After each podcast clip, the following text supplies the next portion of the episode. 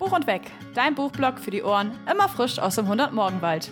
Gemeinsam lesen, quatschen und Geschichten leben. Hey ho und herzlich willkommen zu einer neuen Folge Buch und Weg. Heute mit einem Rückblick auf den August und einem Vorblick sozusagen auf den September, denn wir haben eine neue Folge von What's New Winnie Pooh. Es ist schon wieder Monatsanfang. An meiner, in meiner Zeitlinie tatsächlich auch direkt der 1. September. Und im August wir beginnen mal direkt mit meinem Lesemonat. Ich habe euch da jetzt auch gerade schon wieder so ein bisschen reingeschleudert ins Thema.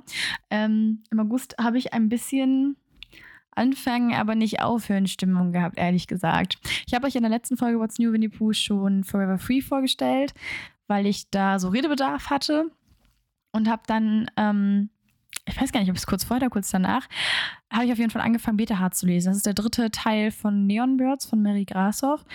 Ist so ein Dystopie-Sci-Fi-Ding ziemlich cool, aber irgendwie war ich nicht so richtig in dem Mut dafür. Ich war auch nicht mehr so ganz drin. Ich bin eigentlich ganz gut wieder reingekommen dafür, dass der zweite Teil so lange so weit zurücklag. Also da lese ich auch noch, wie 20 Prozent. Ähm, habe jetzt aber schon lange Pause gemacht. Warte noch so ein bisschen darauf, dass mich das jetzt wieder ein bisschen zieht. Aber es ist auch so ein bisschen komplexer. Und ich glaube, da habe ich manchmal auch oft nicht so den Kopf für im Moment. Dann das unglaubliche Leben des Wallace Price habe ich ebenfalls angefangen von DJ Kloon. Ähm, ich hatte ja Mr. Pernasus oder Mr. Parnassus. Ich kann mir nie merken, ob es Pernasus oder Parnassus ist, aber auf jeden Fall der mit dem magischen, nee, Heim für magisch Begabte, nicht das magische Heim für Begabte. äh, das habe ich auch angefangen, weil ich es mit in den Urlaub genommen hatte und habe irgendwie, also ich fand die Vibes und die Atmosphäre sehr ähnlich zu Mr. Pernasus-Parnassus, aber auch das war so, catcht mich gerade nicht so ganz. Also habe ich auch das wieder zur Seite gelegt nach, keine Ahnung, 60 Seiten. Dann habe ich noch Kissing in the Rain von Kelly Bowen angefangen, weil ich mir das auf Kindle geladen hatte, weil ich für den Urlaub noch irgendwas auf dem Kindle mitnehmen wollte, weil ich das erste Mal in meinem Leben die Gepäckobergrenze überschritten habe. Also habe ich gedacht, Letzte Kissing in the Rain runter gibt es bei Prime Reading, glaube ich. Äh, unbezahlte Werbung an dieser Stelle. Muss man sowas eigentlich bei Podcasts sagen? Ich bin mir da gar nicht so richtig sicher. Naja, jedenfalls gab es das da und dann habe ich mir das runtergeladen, habe es aber nach, ich glaube, 10 oder 20 Prozent auch wieder runtergekickt. Dazu aber später tatsächlich mehr, weil das ist das einzige Buch von den Eingefangenen, was ich nicht beenden werde. Oder ja doch, was ich nicht beenden werde, weil ich da nicht so Lust drauf habe. Aber wie gesagt, dazu später mehr. Aber ich habe trotzdem noch zwei Bücher beendet. Und um die soll es jetzt gehen. Und um Kissing in the Rain gleich. Das erste Buch, oder ja eigentlich das zweite Buch nach Forever Free, ist vollendet. Der dritte Band, Die Rache von Neil Schusterman aus dem Fischer Sauerländer ich muss gerade überlegen, es Fischer Tor oder Fischer Sauerländer ist. Aber es müsste Fischer Sauerländer Verlag sein. Ähm, ich packe euch gleich wieder, habe ich ganz vergessen zu sagen, wieder so eine kleine Schedule unter dem Podcast in die Beschreibung. Und da schreibe ich euch auch immer bei, welcher Spoilergrad das eigentlich ist, wenn ich über das Buch rede. Und bei diesem Buch könnt ihr ganz beruhigt sein. Ich spoiler weder zu den ersten beiden Teilen noch zum dritten Teil. Liegt einfach daran, dass. Ähm, ich glaube, die Zielgruppe, also bei, bei ersten Bänden kann man, glaube ich, noch ganz gut spoilern, aber so bei dritten Bänden, das ist immer so in der Mitte, ähm, das ist immer so ein bisschen schöner, finde ich, wenn man das äh, dann nicht, nicht spoilert. Ähm, wie gesagt, weil dann müssten die Leute ja den ersten und den zweiten und den dritten Mann kennen. Ja, das kriegen wir auch so hin. Grundsätzlich geht es in Vollendet darum, dass man ähm, Jugendliche umwandeln lässt.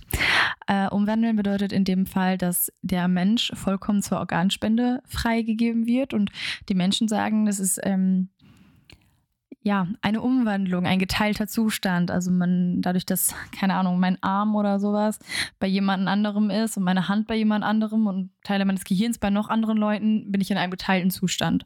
Und ähm, da gibt es sogenannte Umwandlungszentren für, also ähm, schwer erziehbare Jugendliche oder so können dann zum Beispiel umgewandelt werden und so ähm, noch dem, ich an Anführungszeichen, der Gesellschaft einen Nutzen geben.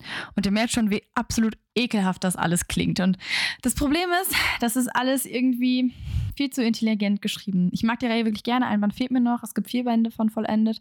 Und ich war vom ersten unfassbar geschockt. Das ist häufiger so bei Neil Schusterman-Büchern. Ich mag seine Bücher wirklich, wirklich gerne. Das sind immer Dystopien, manchmal auch gewollte Utopien, um dann zu merken, gibt es eigentlich gar nicht. Ähm, die schockierend sind, weil sie manchmal ekelhaft sinnvoll und manipulativ sind. Man hat also Meinungen, also man hat ähm, die Meinung und die Gedanken der Antagonisten und man sich denkt, wie kann ein Mensch denn so denken? Und dann kommen aber Szenen, wo man merkt, wie manipulativ der Gegner ist oder wie manipulativ der Antagonist ist. Man sich denkt, scheiße, wenn man jetzt vielleicht eine gebrochene Seele da sitzen hat oder jemanden, der aus den, ja, der anfällig für sowas ist aufgrund von Schicksalsschlägen oder, oder, oder, könnte das ziehen. Und das ist das Schlimme an der Sache und das ist das Schockierende bei diesen Büchern, ähm, dass man da immer irgendwie gedankt, sich denkt, ach Kacke, das könnte, das ist äh, furchtbar, furchtbar ekelhaft sinnvoll. Teils sind in dem Buch auch so kleine Zeitungsartikel. Das fand ich persönlich sehr spannend, weil einige von davon sind wahr. Da ist zum Beispiel einer drin, ähm, da geht es darum, ob ähm, gespendete Organe irgendwie noch so eine Art Eigenleben quasi haben. Ähm, Eigenleben klingt jetzt ein bisschen falsch, aber ob ich zum Beispiel, wenn ich jetzt ein, dass Leute zum Beispiel was konnten, was sie vorher nicht konnten oder was gefühlt haben, was sie vorher nicht gefühlt haben, weil sie eine Organspende bekommen haben oder was gewusst haben, was sie äh, aus dem Leben des Organspenders irgendwie äh, wissen, nur wissen können. Und ähm, ja, dazu, das kann man dann tatsächlich sich nachgucken. Also man kann dann wirklich diesen Artikel suchen teilweise. Ähm, das fand ich immer extrem spannend, weil das dem Ganzen noch so ein bisschen Realität eingehaucht hat. Es macht alles irgendwie noch ein bisschen furchtbarer eigentlich und noch ein bisschen schockierender. Es gibt außerdem noch viele Kapitel von Nebenfiguren. Ähm, für mich macht das die Geschichte immer ein bisschen größer. Also manche Nebenfiguren tauchen nur einmal aus. Die Geschichten, die Kapitel sind auch aus der ähm, allwissenden Erzählerperspektive gedöns. Ist das denn ein allwissender Erzähler? Ja, ich glaube ja. Also auf jeden Fall nicht aus der Ich-Perspektive geschrieben. Und trotzdem haben halt eben die Kapitel sind dann halt eher aus der Sicht einer Person geschrieben oder gehen halt auf die Gefühle einer Person, auf die Geschehnisse für eine Person eben ein. Und ähm, wenn ich jetzt eine Nebenfigur habe, dann tritt die manchmal nur einmal auf. Das macht die Geschichte, wie gesagt, größer. Man hat halt immer so das Gefühl, dass da so viele Menschen drin involviert sind und es nicht nur um die Hauptfiguren eben geht. Ich finde das immer sehr spannend weil man dann ja auch nochmal einen Eindruck von, dem, von den Gedanken der Nebenfigur bekommt. Und manchmal ist es auch so, dass sie einen darauf vorbereiten, warum eine Nebenfigur später handelt, wie sie handelt. Also manchmal tritt eine Figur auf, die ist dann neu und im zweiten oder zwei, drei Kapitel später handelt sie irgendwie und man würde sich ohne das Vorkapitel vielleicht denken, warum? Und durch das Vorkapitel kann man es besser nachvollziehen. Finde ich sehr intelligent gemacht, mag ich total gerne in den ganzen Büchern.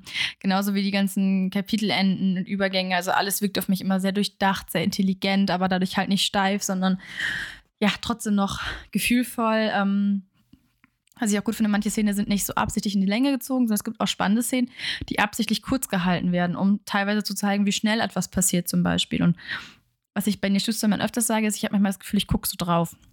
Also ich sehe irgendwie zum Beispiel, dass ein Glas runterfällt und ich weiß ganz genau, das zerbricht gleich, aber ich kann nicht schnell genug handeln und ich weiß, ich komme da nicht dran und ich kann das Glas nicht aufhalten, dass es bricht. Ich kann die Scherben wieder aufsammeln danach, aber das ist alles, was ich kann und es einer der Gründe, warum wir einer meiner absoluten Lieblingsautoren sind, ist, äh, ist das ist einfach so. ich finde, es gibt auch immer sehr viele neue Figuren in Vollendet. Das hat mich am Anfang ein bisschen irritiert, ähm, weil manche dann, dann doch noch ein bisschen stärker in den Vordergrund rücken. Dann ist mir aufgefallen, dass das irgendwie bei Serien häufiger so ist als Büchern, von meinem Gefühl her auf jeden Fall. Und das ist ja eigentlich auch ähm, auf der, F also es ist ja häufiger mal der Fall. Also wie oft bleibt man irgendwie in seinem Leben unter sich und nur unter den Menschen, die man bereits kennt. Und wie oft tauchen noch Leute dazu auf, die dann in die Clique mit reingehören oder ähm, ja, dementsprechend finde ich das sehr, sehr spannend. Für mich ist Vollendet, wie gesagt, eine absolute Lieblingsreihe, obwohl mir der letzte Band noch fehlt und irgendwie will ich gar nicht, dass sie aufhört. Ich habe den ersten Band auch vor einem Jahr gelesen, also ich lasse mir da echt Zeit mit. Ähm, ja, aber eigentlich wollte ich das dieses Jahr noch beenden. Aber wie gesagt, für mich auf jeden Fall eine Empfehlung, aber auch nicht unbedingt aus für schwache Nerven. Dann habe ich ja schon gesagt, dass ich Kissing in the Rain abgebrochen habe. Abgebrochen klingt für mich immer so böse, aber in dem Fall habe ich da jetzt nichts Bestimmtes. Kissing in the Rain ist ein New Adult Buch aus dem Chris Verlag von Kelly Morin. Ähm, Spoiler, gerade auch hier keiner, weil ich habe es halt auch nicht beendet. Ich kann da gar nicht so viel zu sagen. Es geht grund grundsätzlich um Cameron. Cameron ist eine Protagonistin, die an einem Tag irgendwie alles verloren hat. Job, Arbeit, Freund Sie ist aber sehr, sehr trocken und ähm, gibt sich immer sehr, sehr kalt und sehr distanziert und sehr neutral und wird von ihrer Großfamilie immer gefragt, wann sie denn mal heiratet. Und weil sich ja ihr Freund von ihr trennt, kann sie zu der Hochzeit ihrer Schwester, glaube ich, ähm, ja, ihr besagten Freund nicht mitnehmen. Und sie wird dann von ihrer Schwester überredet, sich jemanden zu suchen, der ihren Freund spielt. Und das ist ausgerechnet Troy. Troy war früher häufiger mal bei der Familie. Ähm, ja, das ist so die Kurzfassung. Ich fand es einfach, das war nicht so mein Ding. Also ich habe schnell gemerkt, das ist nicht mein Trope. Dieses Fake-Dating-Ding ist bisher irgendwie nie so richtig meins gewesen. Und auch da ähm, ging mir das auch teilweise irgendwie schon zu fix für so 10%. Und ähm, ich mochte Cameron nicht so gerne, weil sie halt eben so, so super neutral ist und man so gar keinen Einblick bekommen hat. Wahrscheinlich hätte man das noch bekommen über das Buch. Das kann ich eben, wie gesagt, nicht bewerten. Und ähm, ich weiß es halt nicht. Also vermutlich taut sie noch ein bisschen auf und Troy holt sie da vielleicht so ein bisschen ja, aus der Komfortzone. Also ich habe ähm, schon ein paar Rezensionen gelesen, worum es dann halt später geht. Äh, aber das ist halt irgendwie nicht so mein Ding gewesen. Und auch diese große Familie irgendwie, die so sehr chaotisch wirkt, fand ich eher unsympathisch. Also diese, diese Komik, die da, oder diesen Humor, die die Familie hat, war nicht mein Ding. Dieses, ähm, dass die Schwester, die dann ja heiratet, irgendwie Angst hatte, dass Cameron ihr die Hochzeit versaut, weil alle auf Cameron einreden, wenn sie dann mal heiratet. Also ja, dass das bei Familien so ist, weiß ich, kenne ich, kenne ich gut. Ähm, aber ich glaube, wenn ich jetzt auf eine Hochzeit gehen würde und ähm, mit Mike zusammen, das, da würde ich, ähm, oder auch in dem Fall müsste ich ja dann ohne Mike gehen, weil Cameron ist ja Single. Ich glaube, ähm, das wäre, also ich, ich würde nicht die ganze Hochzeit kaputt machen, weil meine ganze Familie auf mich einredet. Und dass das so ist, fand ich dann halt, wie gesagt, irgendwie ein bisschen unsympathisch. Ähm, ja, ich weiß nicht. Das war irgendwie einfach nicht mein Ding. Was mir aufgefallen ist, ist, dass die meisten negativen Rezensionen auf Goodreads tatsächlich deutsche Rezensionen gew gewesen sind. Auf Lovely Books gab es halt, es, Lovely Books ist halt eher für, ist ja für deutsche Rezensionen oder für, für deutsche Buch, wie immer, ich gar kein Wort, Leserinnen und Leser, so. Und äh, Goodreads ist ja ein bisschen internationaler. Und da habe ich halt erst bei Goodreads geguckt und habe geschaut, okay, ich mache das ganz gerne mal, noch wenn ich ein Buch beendet habe, die besten und die schlechtesten Rezensionen zu lesen, um so ein bisschen zu gucken, was sind so die Punkte, wie hat mir das gefallen. Manchmal mögen Leute Sachen, die ich dann nicht mag und andersrum. Und da war es dann so, dass mir aufgefallen ist, okay, zwei Stände Rezensionen sind ganz oft von Deutschen und oder von deutschsprachigen Leserinnen und Lesern. Und bei Lovely Books war es relativ ausgeglichen. Also es ist jetzt halt nicht so, dass nur die, also dass die Deutschen nur deutschen Leserinnen und Leser nur negativ darüber gesprochen haben oder geschrieben haben, aber das, es hat aufgefallen, dass international negative Rezensionen eher von deutschsprachigen Leserinnen und Lesern gekommen ist, wo ich mich gefragt habe, ob es vielleicht ein bisschen an der Übersetzung liegt. Also vielleicht ist diese diese, diese unangenehmen Humor, den ich von der Familie hatte, den ich halt als unangenehm empfand, vielleicht ist der auf Englisch ein ähm, bisschen ja, echter, realer, realitätsnah, nicht so gestelzt. Dementsprechend habe ich irgendwie nicht so richtig was gegen das Buch, aber ich habe, es ist so ein bisschen so, als hätte man sich auf ein erstes Date getroffen, hat gemerkt, bist ein netter Kerl, aber es ist halt nicht meins. Dementsprechend ist Kissing in the Rain, ja, habe ich wieder runtergekickt. War schön, aber nicht meins halt irgendwie. Dann habe ich, witzigerweise, noch Tooth beendet. Bist du bereit für die Wahrheit von Margie Woodrow aus dem One Verlag? Witzigerweise deshalb, weil ich gedacht habe, verdammt, ich habe in diesem Monat, also im August, erst ein Buch, also zwei Bücher beendet, aber über eins habe ich schon geredet. Du kannst nicht nur über ein Buch reden. Und habe ich noch ein bisschen Zeit gehabt und habe gedacht, was liest du denn? Und Truth war das Buch mit den wenigsten Seiten. Das hat knapp 200 Seiten oder so. Also es hat halt wirklich wirklich nicht viel. Und ähm, das habe ich halt auch auf dem Kindle und habe dann gedacht, komm, dann nimmst du es mit zur, zum, in den Urlaub. Das hat halt, da habe ich halt nicht so viel gelesen. Und habe dann halt zu Hause weitergelesen und wie gesagt, habe dazu gedacht, ja, beendest du vielleicht noch was. Und ich habe es geschafft. Und ich habe übrigens nebenbei nachgeguckt, es hat 256 Seiten, also ist nicht so viel. Und ähm, wir machen das in dem Fall so ein bisschen so, dass ich ähm, erst nicht spoiler und dann sage ich euch immer Bescheid und dann wird es ein bisschen spoileriger. Es geht um Jul. Jul hat ihren äh, Bruder Milan in einem Autounfall verloren und Milan hat sehr gerne das Spiel Truth or Dare, also Wahrheit oder Pflicht quasi eigentlich gespielt und hat dann Videos gemacht, auf YouTube hochgeladen und ähm, ja, ist damit so ein bisschen bekannter geworden und als Jul irgendwann bei ihm auf den, auf den Friedhof geht, steht er in der feuchten Erde Truth or Dare geschrieben. Und sie lässt sich dann eben auf einen ein, ein, ein, eine der, wie es da so schön genannt wird, also auf eine Pflicht ein oder auf mehrere Pflichten, um die Wahrheit über Milans Tod herauszufinden. Ist ein Jugendthriller. Ich mag ja Jugendthriller immer ein bisschen lieber. Was mich am Anfang schon gestört hat, so ein bisschen, und das ist vielleicht auch ein bisschen pingelig. Truth or Dare heißt ja übersetzt Wahrheit oder Wag ist. Und es gibt ja im Deutschen parallel dazu Wahrheit oder Pflicht. Und ich habe irgendwie hab, wurde immer von der der geredet. Also die haben immer gesagt, von wegen, was ist das für eine bescheuerte der, statt einfach zu sagen, was ist das für eine bescheuerte Pflichtaufgabe oder für eine bescheuerte Pflicht. Und irgendwie hat mich das genervt, weil das gerade im Deutschen mit der der, ich weiß nicht, wie es im Niederländischen klingt, das ist eine niederländische Autorin nämlich, ähm, ob es da vielleicht ein bisschen besser klingt oder so. Aber immer zu sagen, was eine bescheuerte der oder ich muss noch die der machen, das klang für mich irgendwie so komisch und so. Also ich meine, ich mache das auch gerne. Ich benutze sehr, sehr, sehr, sehr gerne Anglizismen. Ich sage super gerne, brauchst das cringe, brauchst das strange. Ich bin ein bisschen sad darüber. Muss ich mir nicht auch ein bisschen, ja, abgewöhnen muss ich es mir nicht unbedingt, aber ich finde es manchmal selber ein bisschen nervig. Aber immer von der zu reden, das ist auch so ein komisches Wort, das hat mir, ich ein bisschen, also bis zum Ende hin hat mich das echt genervt. Ich habe schon gesagt, dass es eine niederländische Autorin ist und es spielt auch in den Niederlanden nahe Rotterdam, eine sehr, sehr schöne Stadt übrigens. Und ich hätte mir auch gewünscht, dass das mehr ausgeführt wird, weil ich tatsächlich selten Bücher, ich glaube noch nie, gelesen habe, die in den Niederlanden spielen. Und ich fand das irgendwie, ich finde, die Niederlande sind ein sehr, sehr schönes Land und hatte mich da irgendwie gefreut, gerade weil Rotterdam sehr viel bietet, um ähm, irgendwie zu erzählen und irgendwie mal ein bisschen die Umgebung zu beschreiben. Was mich tatsächlich richtig irritiert hat, ist, dass Jul in einer Szene in ihrem Zimmer steht und sich dann irgendwie die Hände wäscht. Also sie erzählt was und redet mit ihrer besten Freundin Fleur, bla bla bla. Und dann kommt irgendwann, dass sie zum Waschbecken geht. Und ich war so, hä, aber die sind doch in ihrem Zimmer. Und tatsächlich gibt es wohl in den Niederlanden, unter anderem auf Texel, ich hoffe jetzt habe ich das richtig gesagt, ähm, ja, das, das, das wäre für mich Phänomen. für die ist es halt normal, ähm, dass man in Wohnungen, in Schlafzimmern ähm, und auch in Kinderzimmern oder Jugendzimmern Waschbecken hat. Ich fand es super irritierend, weil ich nämlich gedacht habe, jetzt hätten wir spontan Szenenwechsel gemacht und wäre da so ein kleiner Logikfehler drin und habe das erstmal gegoogelt.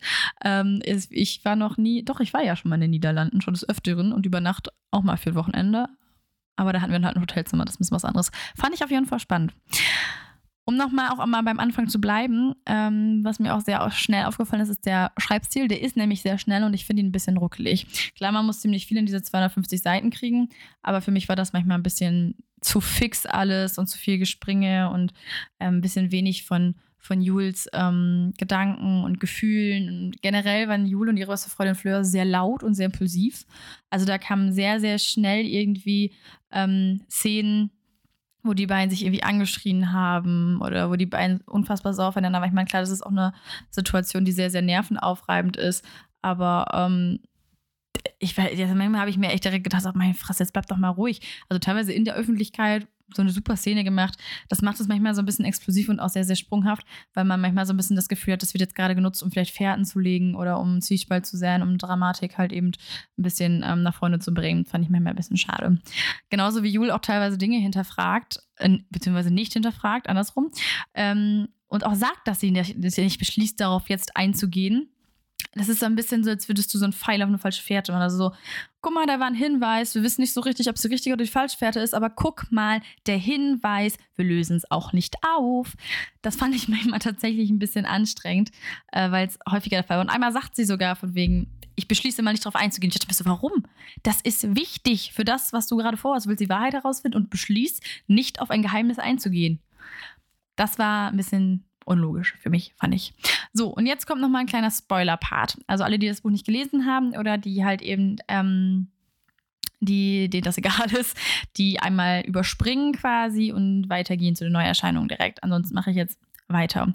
Es gibt nämlich eine Pflichtaufgabe, da müssen Jule und Fleur in einen Vogelzoo reingehen und ähm, Jule muss sich als ja, mit Aas oder mit Würmern oder so zusammen, ähm, oder eigentlich muss es Fleur, in einem Bussardgehege, wo ein Bussardweibchen sitzt. Und das macht dann am Ende Jul.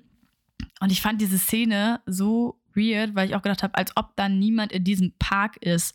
Also die haben sich irgendwo hintergeschlichen, aber ich hab, bin mal den Zoo bei uns in Osnabrück durchgegangen und habe gedacht, im Leben nicht könnte ich mich irgendwo in irgendein Gehege schleichen, ohne dass es jemand mitkriegt. Wie wenig Besucher müssen da gewesen sein. Also dann hätte da wenigstens vorher irgendwie mal stehen können, finde ich, dass der Zoo wenig besucht war, weil es vielleicht aus Kübeln geschüttet hat oder dass das generell ein eher älterer Zoo ist oder Vogelpark. Oder, oder, oder. Das fand ich irgendwie ein bisschen strange und ich fand auch diese Folge, also diese Aufgabe ein bisschen willkürlich. Zusätzlich dazu nämlich, dass der ähm, Täter, ähm, also es gibt am Ende so ein großes Finale und der Täter entführt halt noch drei Leute, unter anderem Fleur, also Jules beste Freundin. Und die hat aber eigentlich nichts mit dem eigentlichen, mit der eigentlichen Tat quasi zu tun. Also die, ähm, die ersten beiden ähm, Leute, die halt eben entführt werden, haben was mit dem Täter und mit Milans Unfall zu tun und Fleur eigentlich gar nicht so richtig. Sie wird dann eigentlich entführt, weil sie halt die Klappe nicht halten kann, weil Jul sie damit reingezogen hat, obwohl Jul das halt nicht sollte. Mehr oder weniger jedenfalls. Und ähm, der Täter gibt Julia aber auch Hinweise, und zwar genau drei Stück. Und dann habe ich mich so gefragt, aber von Anfang an wollte er doch Fleur eigentlich nicht ähm, entführen. Und trotzdem hat er mit drei also drei Aufgaben auch geplant. Ich weiß nicht, das, also wie gesagt, da gibt es vielleicht auch irgendein, vielleicht habe ich das auch irgendwie so ein bisschen überinterpretiert oder ähm, da gibt es vielleicht noch eine Logik, die sich mir gerade einfach nicht erschließt, aber das fand ich irgendwie ein bisschen komisch. Generell finde ich, bleiben einige Connections für mich so ein bisschen offen. Also es wird dann zum Beispiel irgendwie mal darauf angespielt, dass Fleur ähm, ja, etwas über einen, einen Lehrer weiß, der halt auch was mit Milans Unfall zu tun hat und so. Und es wird irgendwie nie so richtig geklärt, warum Fleur das jetzt weiß oder was zwischen denen vorgefallen ist. Generell bleiben einige Sachen, die vorgefallen sind, so ein bisschen offen und dadurch hat man halt noch mehr das Gefühl, dass einfach irgendwelche Fährten ähm, eben ja, dass irgendwelche Fährten einfach gelegt wurden, quasi. Es war alles ein bisschen gestellt und mir war auch zu wenig Nähe zum Täter. Also, das ist einige, eine Sache, die einigen ganz gut gefallen hat, dass man eben nicht so schnell auf den Täter kam. Ähm, der Täter kommt auch nur einmal so richtig vor und ist irgendwie nicht so richtig dabei und man erfährt auch über den Vorfall nicht so wirklich was. Äh, ich finde es immer ganz schön, wenn man nebenbei ein bisschen miträtseln kann. Und ich persönlich, und das ist halt wirklich nur eine persönliche Meinung, mag es tatsächlich lieber, wenn ich auf die Lösung kommen kann. Und in dem Fall, vielleicht war ich auch zu blöd, ich weiß es nicht, hatte ich das Gefühl, dass es sehr schwierig ist, auf die komplette Lösung zu kommen. Mit warum hat das jemand gemacht? Also man konnte so ein bisschen wissen, ähm, ja, was, was war jetzt irgendwie so der Plan, wer hat was wie vielleicht so ein bisschen damit zu tun, das halt schon, aber mh, mm, weiß nicht mehr, war das zu wenig Nähe zum Täter und der kam aufgeploppt und dann war auch alles ganz schnell vorbei. Dann waren fünf Seiten alles so ein bisschen abgehandelt, so, ah ja, mh, mm, ja, doch, die lebt noch, der auch, ja, der hat das noch, bla, bla, bla, bla. bei dem ist das das Problem, wird alles nicht einfach, aber kriegen wir schon hin. Das fand ich ein bisschen schade. Im Allgemeinen finde ich tatsächlich, dass Truth so ein richtig typisches Drei-Sterne-Buch ist. So kann man machen, kann man lassen. Äh, man verpasst irgendwie nichts, aber für so kurzweilige Unterhaltung ist das auch nicht verkehrt. Ich habe auch zwischendurch ähm, wirklich noch ein Kapitel drangehängt und noch mehr gelesen, weil ich es dann doch wieder spannend fand. Also ich kann mich da nicht so ganz, ganz entscheiden, also, was das zwischen uns ist, zwischen mir und dem Buch. Ich habe noch ein paar Neuerscheinungen und Fortsetzungen für euch, auch noch ein paar mehr. Erstmal die Ankündigung, dass die Weihnachtszeit sozusagen quasi wieder beginnt und während Spekulatius und Lebkuchen in die Supermärkte einzieht, ziehen halt in die Buchläden Weihnachtsbücher ein. Ich fand, dieser Satz klang ganz schön einstudiert, war aber spontan. Der klang ganz schön abgelesen, war übrigens nicht. Ähm, das heißt, die ganzen Weihnachtsbücher kommen jetzt langsam wieder. Davon habe ich euch jetzt noch keinen vorgestellt, weil erstmal kommen noch Halloween und Oktober und Herbst. Aber ja, das ist schon mal euer Aufruf dazu, euch Weihnachtsbücher zu besorgen. Das erste Buch, was ich euch ein bisschen näher vorstellen möchte, ist Nothing More to Tell von Carrie McManus. Die kennen einige von euch vielleicht von One of Us is Lying oder Two Keep a Secret. Es erscheint wieder im CBJ-Verlag und zwar am 14.09. Ich freue mich tierisch drauf und es wird auch bei mir einziehen, auf jeden Fall. Ähm, ich habe tatsächlich auch einige Bücher von Carrie McManus auf Englisch gelesen. Das sind Bücher, die ich auch ganz gerne mal auf Englisch lese und die ich auch ganz gut empfehlen kann, wenn man wenig auf Englisch liest. Versteht man ganz gut. Das sind schöne Jugendthriller und in Nothing But Hotel geht es um Bryn, ähm, deren Lieblingslehrer vor Jahren getötet worden ist. Und ähm, Bryn kehrt an ihre Schule zurück, um das aufzuklären. Ihr ehemals bester Freund Tripp war einer der Schüler, die den Lehrer, also Mr. Larkin heißt der, tot aufgefunden haben. Das waren insgesamt drei Schüler und die Aussage von Tripp entlastet die Mistschüler erheblich. Tripp hat auch nicht vergessen, was er für die beiden getan hat. Das Problem war allerdings, dass er gelogen hat und Bryn versucht das dann halt eben äh, herauszufinden, was da passiert ist, stellt das alles in Frage, ermittelt, äh, was Schule, Lehrer, Schüler und so weiter angeht und eben auch ähm, ja, erfährt vielleicht auch neue Dinge über ihren besten Freund. Wie gesagt, das sind äh, richtig typische Jugendthriller. Ich lese sie aber sehr, sehr gerne, haben einen ähm, absoluten Suchtfaktor meiner Meinung nach und ich bin sehr, sehr gespannt. Ich bin, äh, finde es krass, wie viele Bücher rauskommen von ihr, aber bisher ähm, mochte ich tatsächlich jedes. Von daher, ich habe auch noch, ich habe tatsächlich auch noch ähm, You'll Be the Death of Me, habe ich auch noch nicht gelesen. Von ihr habe ich zwei gelesen hier zu Hause bald. Naja, aber das werde ich auf jeden Fall schnell lesen. Dann ganz kurz drei Bücher, die ich euch nicht näher vorstellen möchte. Die Legenden, aber die ich habe ich schon übersprungen, aber die ich euch ganz kurz anmerken möchte, dass es sich lohnt, sie sich anzuschauen. Ich meine, da gibt es eine Menge Bücher im September. Im September kommt echt eine Menge guter Scheiß raus. Äh, aber was ich mir noch auf jeden Fall aufgeschrieben habe, ist die Legenden von Sleepy Hollow von Christina Henry, was am 28.09. bei Penhaligon erscheint. Äh, vielleicht kennen einige von euch die, die Geschichte um Sleepy Hollow. Da gibt es auch einen Film mit Johnny Depp zu einen, den, einen, den ich sehr, sehr mag, auch wenn er schon sehr alt ist.